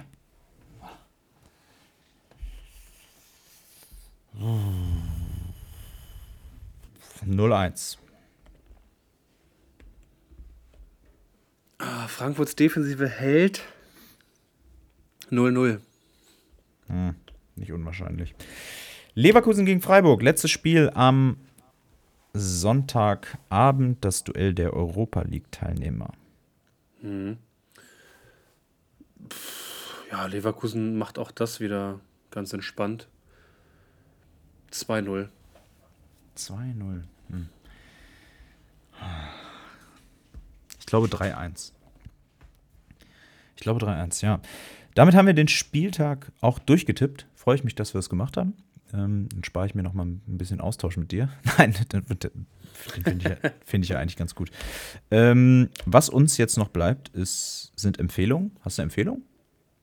Nö, gerade nicht. Mir fällt auch gerade nichts ein. Hast du denn schon äh, die Folge oder hast du schon Wembley, dieses Wembley-Ding äh, geguckt mit Bayern?